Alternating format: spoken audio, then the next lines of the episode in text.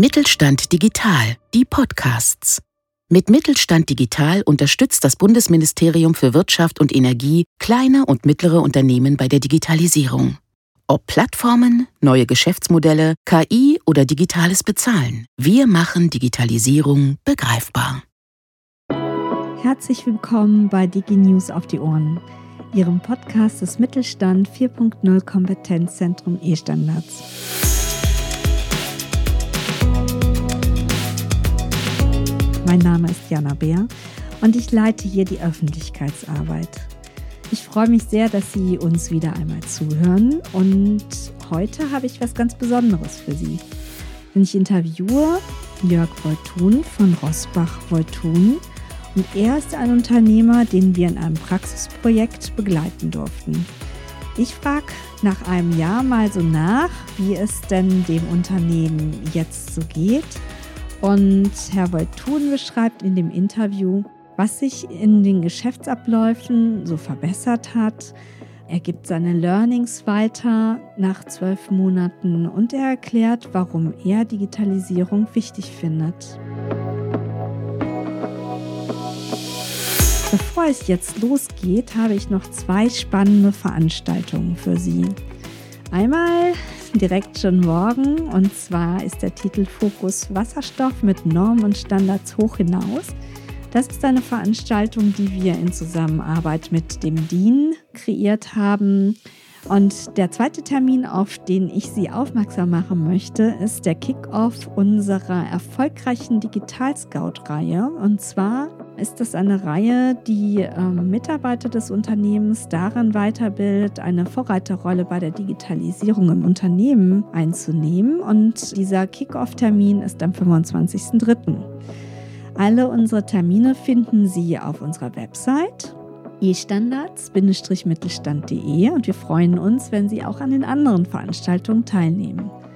So, und jetzt geht es los mit unserem Interview mit Jörg Voitun. Ich wünsche Ihnen sehr viel Spaß dabei.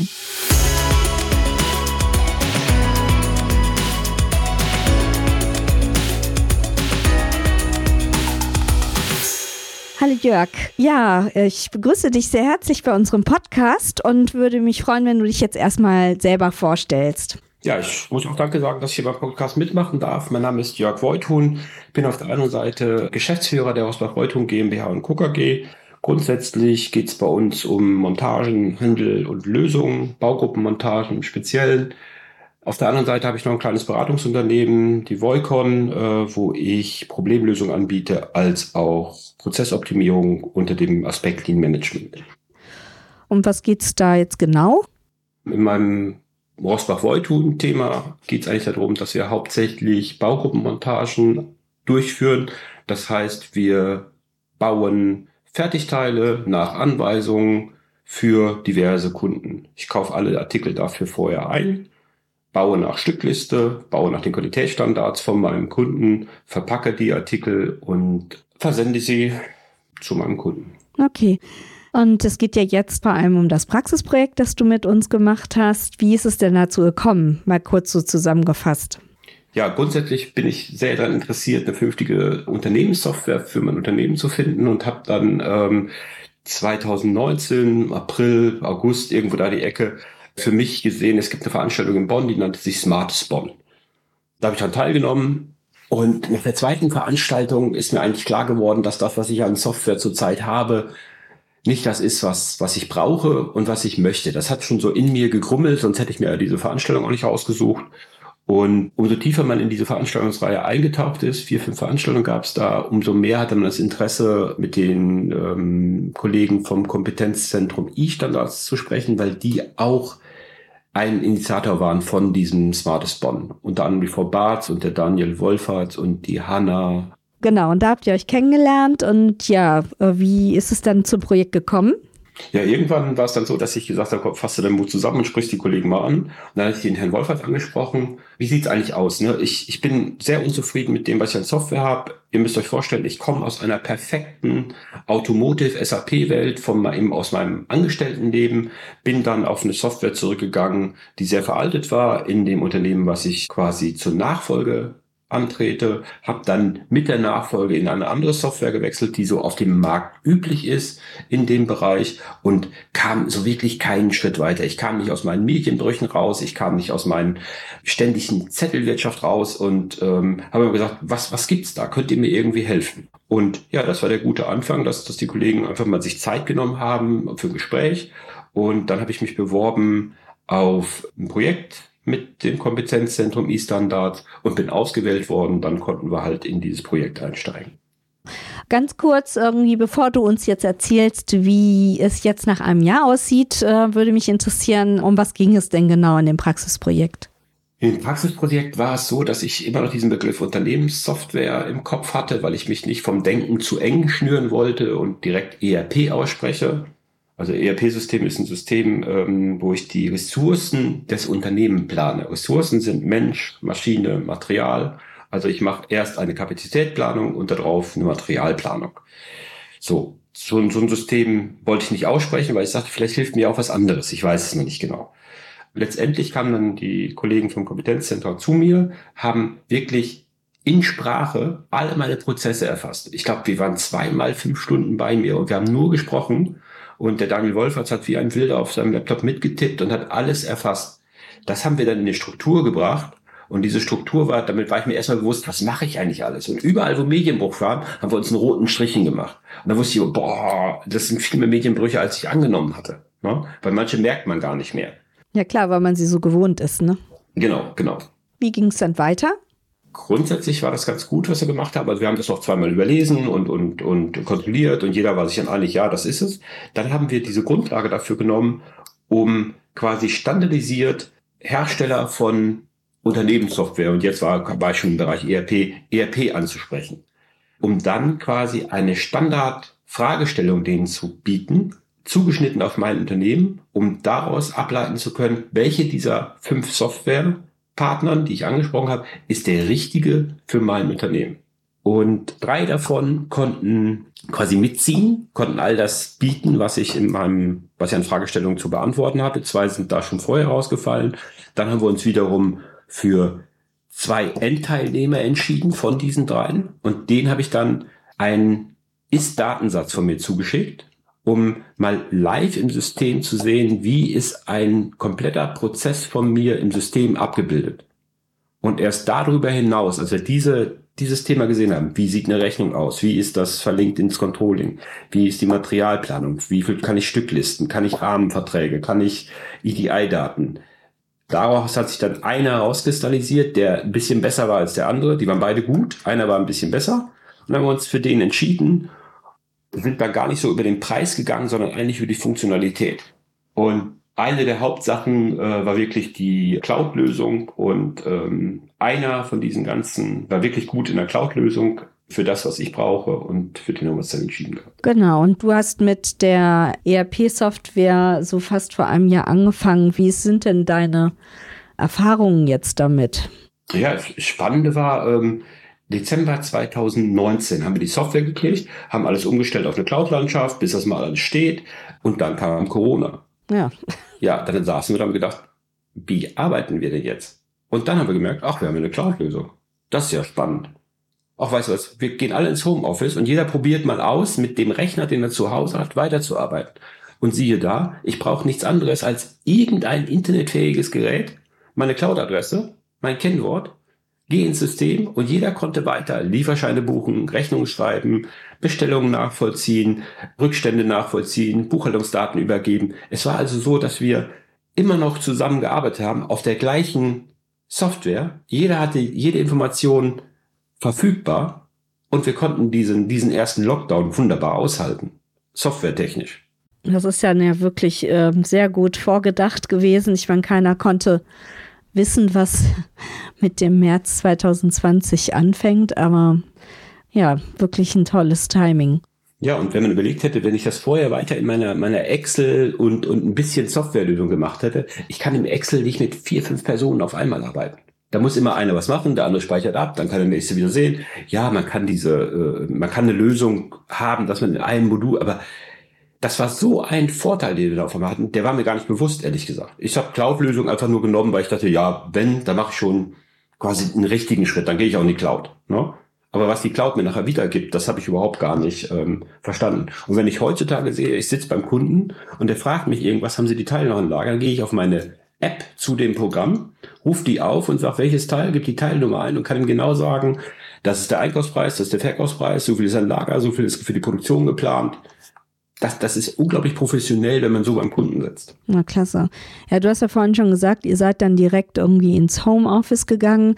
Wie war es denn insgesamt? Also wie haben denn deine Mitarbeiterinnen und Mitarbeiter die Veränderung im Ablauf so aufgenommen? Also grundsätzlich haben wir alle darauf gewartet, ne? weil wir waren sehr, sehr unzufrieden mit dem Thema Medienbruch und dieser ganzen Zettelwirtschaft. Und der eine musste was im Excel eintragen, der nächste kannte sich nicht so gut aus im Excel, hat eine Formel zerschossen, dann musste man wieder gucken. Also das ganze Thema war auf einmal weg und wir kamen alle so aus einer Automotive-Welt mit einem funktionierenden ERP-System und wir haben eigentlich darauf gewartet, sowas zurückzukriegen. Und dadurch, dass wir in so einer Welt schon gearbeitet haben, hat sich jeder relativ zügig zurechtgefunden. Ja, klasse. Mhm. Und für uns war es was ein Durchatmen und wir hatten endlich Zeit, uns um unsere Kernkompetenzen zu kümmern, mich auf die Straße zu gehen, Aufträge zu suchen, zu akquirieren, auf Messen zu gehen und unser Unternehmen zu präsentieren.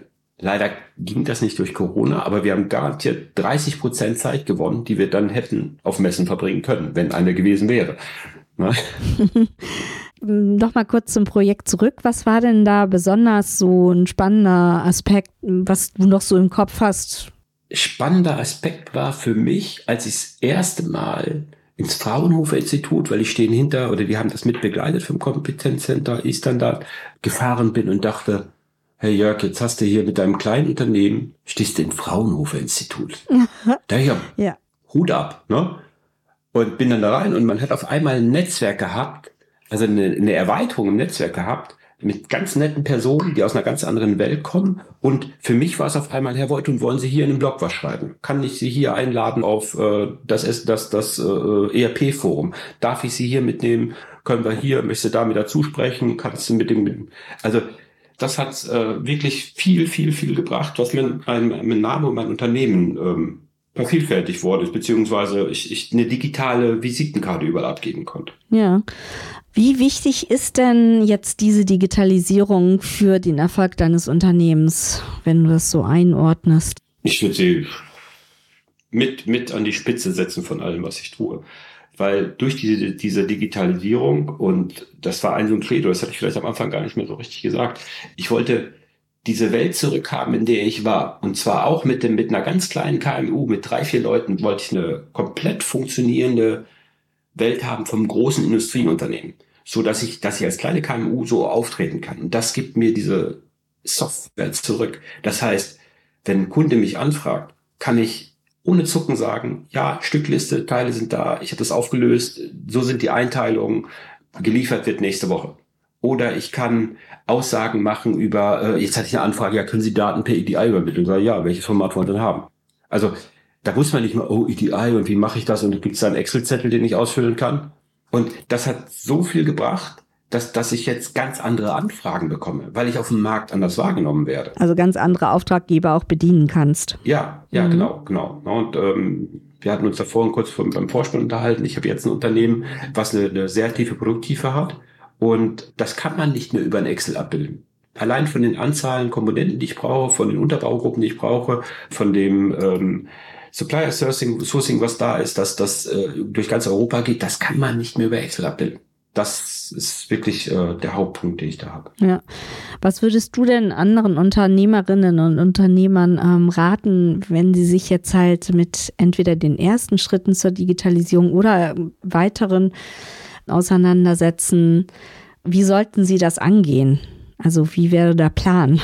Sich bewusst werden, sich einfach bewusst werden über Medienbrüche wirklich aufschreiben, wann verlasse ich das eine Medium, um ins andere Medium zu äh, überführen. Wann drucke ich was in Excel auf, um dann wieder in Word abzutippen? So. Oder wie, wie viele Sachen drucke ich aus für den Steuerberater, was ich digital übergeben könnte? Die Kundenbestellung kommt per Fax, die muss ich wieder eintippen, dann drucke ich wieder was aus und der Chef muss das gegenzeichnen wie viele Medienbrüche habe ich eigentlich? Und da bin ich den Weg gegangen, dass ich mir eine Prozessmappe quasi gemacht habe, aber in der Form von einer Swimlane. Swimlane heißt eigentlich, dass ich pro Prozess eine Schwimmbahn hatte. Okay. beziehungsweise pro Software eine Schwimmbahn hatte und dann gesagt habe, okay, in der ersten Software fange ich an. Dann springe ich mit diesem, mit diesem Ablauf in die nächste Software, in das nächste Fax oder Papierstück. Und so kommt man wirklich sehen, wo sind Medienbrüche. Und jedes Mal, wenn ein Medienbruch da ist, muss ich dem einen System quasi beibringen, da kommt was. Da muss ich eine Kommunikation, wenn es nur zwischen zwei Systemen ist, Blatt Papier und, und, und äh, Software, muss dann stattfinden. Und dann mal raussuchen, wie viel Zeit geht eigentlich drauf, diese Medienbrüche zu handeln. Und dann kann ich ganz schnell sehen, wie viel Zeit verdattelt wird, um die Medienbrüche zu handeln und wie viel Geld kann ich daraus generieren, um mir dann nach einer Software zu gucken. Und wie viel Geschwindigkeit kriege ich in meine Prozesse, wenn ich diese Brüche nicht mehr habe. Als Beispiel, heutzutage gibt es ganz viele Rechnungen mit einem QR-Code. Früher hieß es auch, Rechnung kommt, ja, dann kriege ich mal in meine Buchhaltungssoftware. Ja, dann mache ich jetzt den Datenfall fertig, dann bezahle ich das jetzt. Ne, das ist so heutzutage kann ich im, im besten Falle halte ich mein Handy über den QR-Code, das liest sich alles an, ich sage Zahlen, bin fertig. Das ist sofort verbucht, das ist sofort abgebucht von meinem Konto. Ich habe alle Belege, die ich brauche und bin fertig mit dem ganzen Thema. Brauche nur noch den Papierbeleg für meinen Steuerberater abzuheften. Okay, also halten wir fest, am Anfang sollte man auf jeden Fall die Medienbrüche überprüfen und schauen, irgendwie, wie viel Zeit äh, dabei drauf geht. Das ist auf jeden Fall irgendwie schon mal ein sehr guter, praktikabler erster Schritt. Nochmal kurz zurück. Ähm, also würdest du dich denn jetzt in nochmal entscheiden, mit uns zusammenzuarbeiten, also mit dem Kompet Auf gar keinen Fall. Auf gar keinen Fall. ja, klar würde ich das, würde ich das. ich, ich, ich liebäugel auch schon mit, mit der nächsten Reihe. Dieses KI-Thema interessiert mich ungemein. Und mich interessiert auch noch ungemein, wie bringe ich denn jetzt die Produktionsdaten, die ich grundsätzlich noch über ein Blatt Papier erfasse, Qualitätsdaten als auch Rückmeldedaten, wie kriege ich die digital abgegriffen? Das wäre so das nächste, was mich interessiert. Aber ich möchte jetzt nicht den einen Schritt vom anderen machen. Ich möchte jetzt sehen, dass meine Software sauber läuft, dass ich die, ja, die neuen ähm, Kunden, die ich gewonnen habe, dass die sauber abbilde, dass das alles steht und wenn das sauber ist, dann mache ich den nächsten Schritt und versuche die ganzen Daten aus der Produktion sauber ins System zu übertragen. Und da könnte ich euch sicherlich wieder gebrauchen, weil da ist eine Intelligenz gefragt, die ich so nicht habe. Ja, du hast ja unsere Adresse. Da freuen wir uns auch drauf. Genau. Genau. Ja, dann sind wir schon am Ende unseres äh, Interviews. Wir stellen immer eine letzte Frage und die lautet, ähm, was ist denn für dich der wichtigste Aspekt, warum ein mittelständisches Unternehmen ähm, über Digitalisierung nachdenken sollte oder eben auch dranbleiben sollte? Was einfach ein Muss ist wir sind unterwegs. Es ist nicht so, dass ich mich an den, an den Bahnsteig stellen kann und warten, wann der Digitalisierungszug vorbeikommt, um da aufzuspringen, sondern ich kann quasi nur noch die Geschwindigkeit bestimmen, bei der ich aufspringe. Und umso schneller es wird, umso schwieriger wird es aufzuspringen. Ja, super Antwort. Auf jeden Fall auch sehr bildlich und man kann es sich sehr gut vorstellen. Ja, bleibt mir nur sehr herzlich zu danken für dieses wunderbare Interview mit viel Anpack auch und vielen Tipps. Ich danke dir, Jörg. Ich danke dir.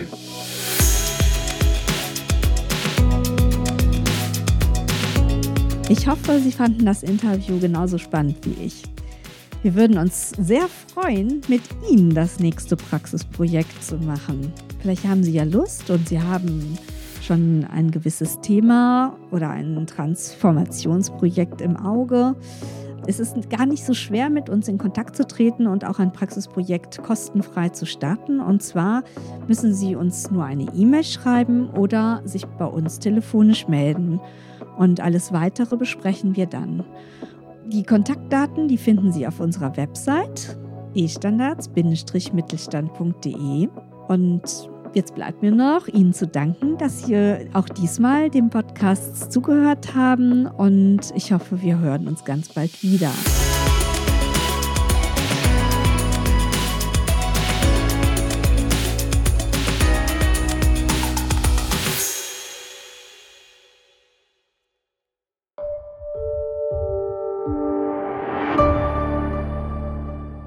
Sie hörten eine Folge der Mittelstand Digital Podcasts. Mit Mittelstand Digital unterstützt das Bundesministerium für Wirtschaft und Energie kleine und mittlere Unternehmen bei der Digitalisierung.